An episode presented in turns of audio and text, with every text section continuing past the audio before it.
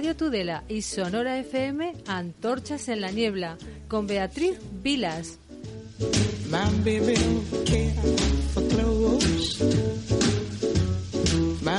Una semana más, Beatriz Vilas se acerca a la audiencia de Radio Tudela y de Sonora FM para hablarnos en esta ocasión de las relaciones de pareja y nos quiere hablar de la gestión del cambio. Beatriz, bienvenida. Buenos días. Bueno, pues sí, hablamos de la gestión del cambio, retomamos un poquito la semana pasada en la que hacíamos la diferenciación entre estar enamorado, querer y amar a alguien.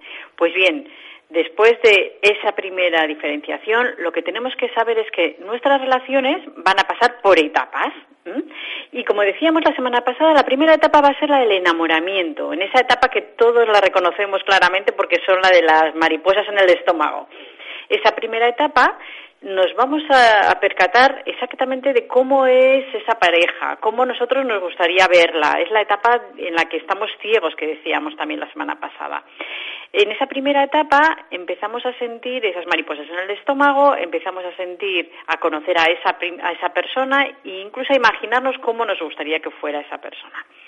A nivel de tiempos, cada relación es un mundo, pero habrá veces que puede durar esa primera etapa tres meses, seis meses, va a depender muchísimo de cada pareja, también de que la pareja esté a distancia, se vean todos los días o no.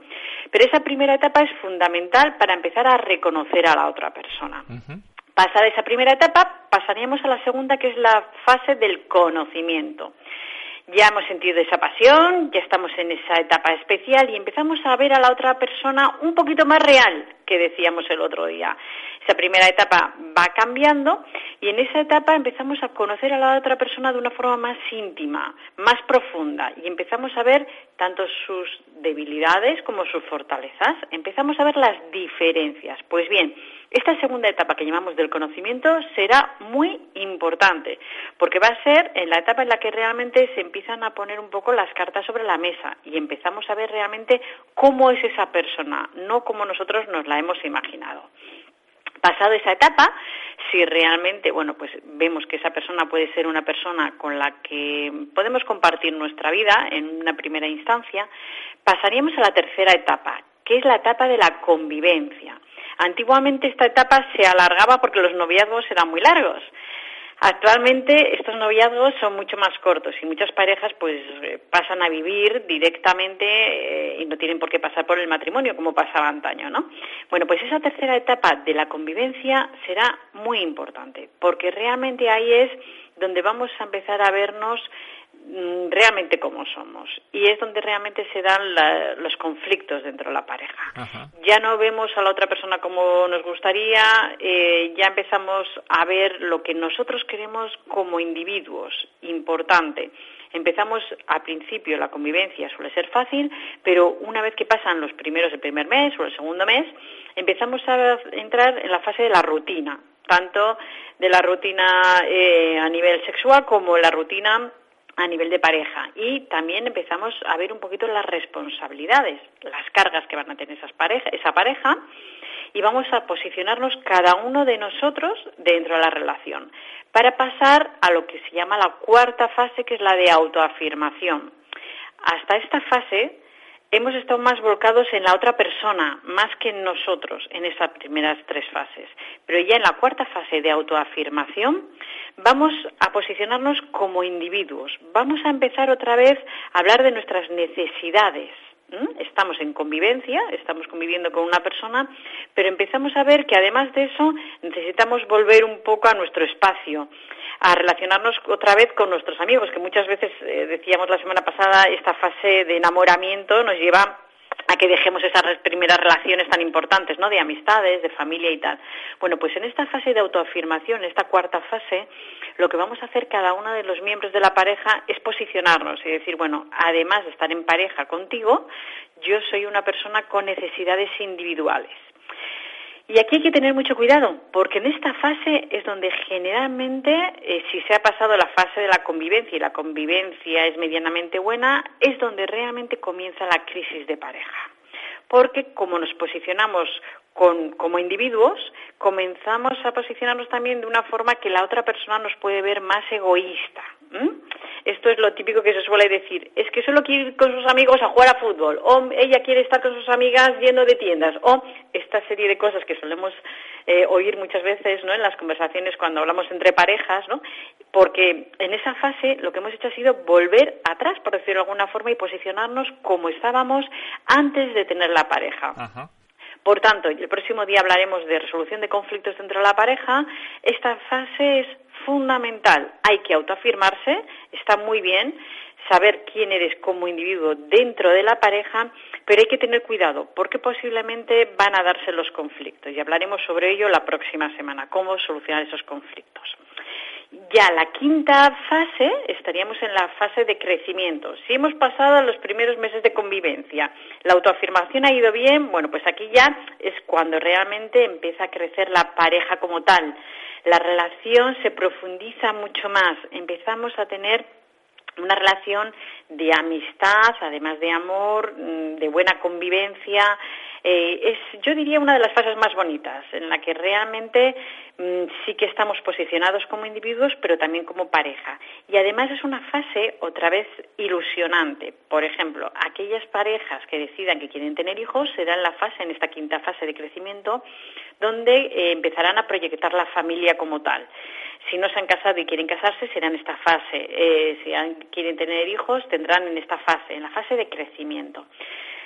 También es importante saber que si no se llega a esta fase, puede haber un retroceso. Si en esa autoafirmación de la cuarta fase realmente no nos encontramos bien como individuos dentro de esa relación, posiblemente iremos para atrás.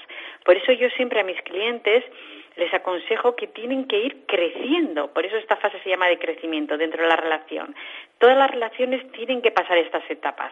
Si no pasan esas etapas, ahí habrá un deterioro en aquellas parejas que sean ya pues en segundas nupcias que solemos decir, ¿no? Ya parejas mayores, es importante que aquí se consolide como pareja con las familias que tengan cada uno por individual, porque hoy en día ya sabemos que las nuevas relaciones han cambiado mucho y puede ser que en esta fase, pues bueno, cada una de las parejas puedan tener hijos de otras parejas o una de las partes por lo menos, ¿no? Bueno, pues bien, si no se decide tener hijos, sí que es importante que en esta fase haya una consolidación con el resto de familia. ¿Qué supone esto? Padres, primos, hermanos, que se consolide como pareja, independientemente de que se vayan a tener hijos o no. Y luego ya entraríamos en la sexta fase, que sería la fase de la adaptación, que es en el momento en el que realmente ya o bien la pareja se consolida o hay una ruptura. Y esto hay que tenerlo muy en cuenta. Si esa quinta fase de crecimiento no se ha dado correctamente, es cuando se va a producir la ruptura de la pareja o bien la consolidación, si todas las fases han ido correctamente como estamos explicando.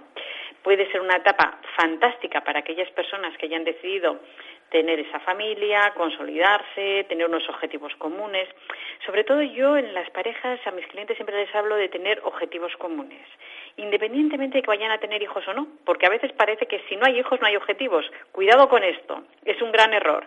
Una pareja puede decidir no tener hijos pero puede tener muchos objetivos comunes, como pueden ser proyecciones profesionales, proyecciones de viajes, de comprarse una casa, de tener algo en común.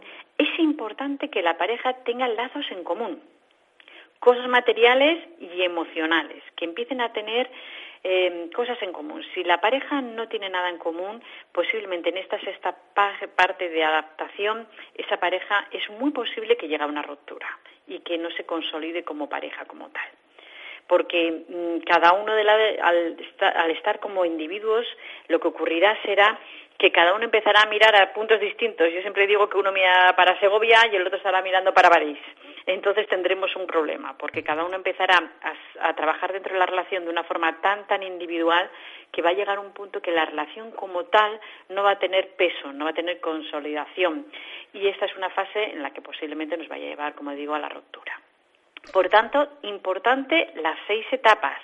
Repetimos, la primera etapa de enamoramiento, la segunda etapa de conocimiento de, de verdad, la tercera de convivencia, la cuarta de autoafirmación, la quinta de crecimiento de la relación, como dos seres que se unen, y la sexta de adaptación.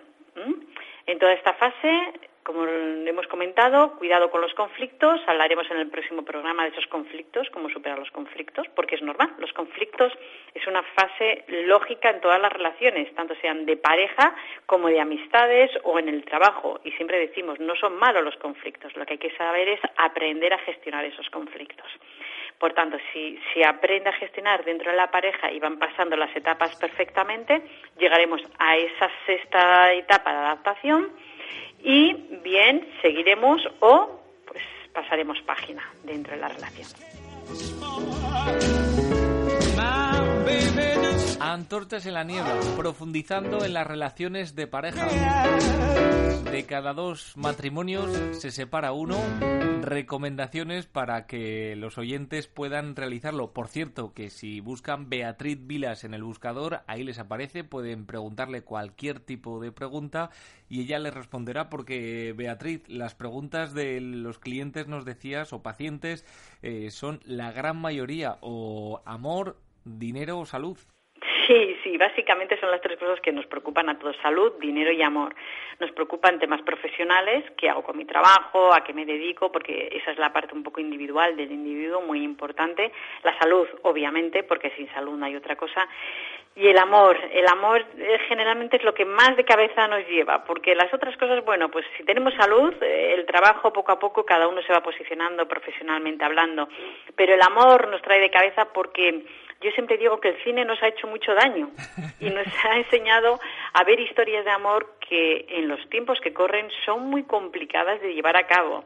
Una cosa es lo que hemos visto en la televisión, lo que nos han enseñado en las películas, y otra cosa es la realidad del día a día, donde las cargas de la vida, las responsabilidades y las exigencias y autoexigencias hacen que el llevar adelante una pareja muchas veces sea una tarea bastante ardua.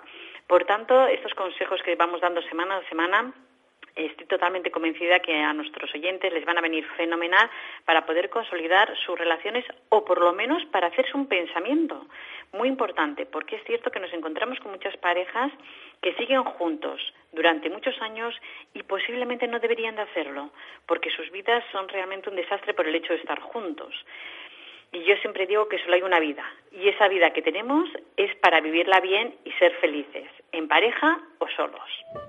Gracias por habernos acompañado una semana más, Beatriz, y por hacernos reflexionar, porque todos buscamos el amor. Muchas gracias. Gracias a vosotros.